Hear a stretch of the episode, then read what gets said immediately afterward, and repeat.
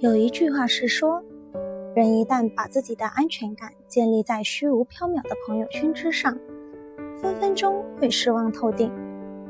曾经有一个朋友，每天发的朋友圈可精彩了，文案一个废字都没有，照片噪点什么的调得恰到好处。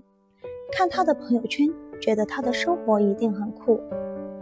直到有好一阵子，发现他的朋友圈再也没有更新。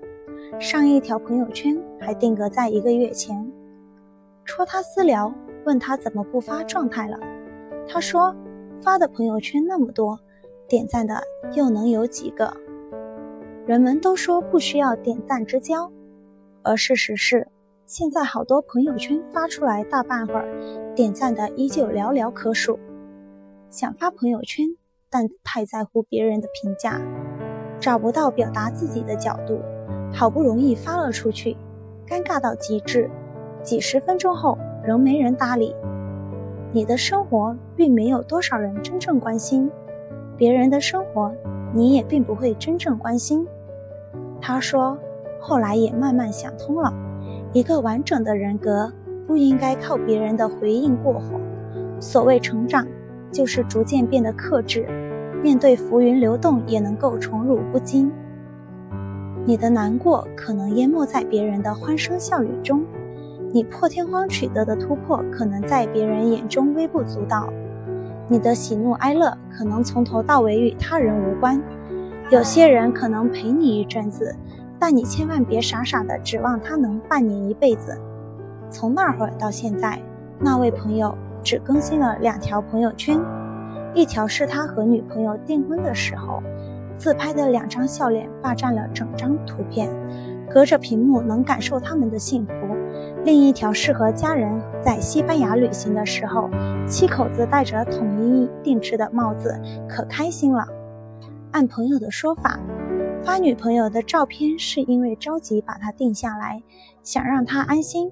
而全家人一起旅行的照片多不容易凑齐呀，搁朋友圈记录着日子。这两条朋友圈有个共通点，那就是自己的快乐不再以别人的评价为转移了。不如意事常八九，可与人无二三。发朋友圈，要么无关风雨月，把别人的回应不放在心上，爱怎么发怎么发，也不管别人爱理不理；要么干脆不发，不在朋友圈里寻求认同感。把精力集中在现实生活中的自己，大大方方地走进真实生活。当尊重自己这个独一无二的个体的时候，自己的举动才会有意义。月亮和六便士里有段话我很喜欢：我们每个人生在世界上都是孤独的，每个人都被囚禁在一座铁塔里，只能靠一些符号同别人传达自己的思想。而这些符号并没有共同的价值，因此它们的意义是模糊的、不确定的。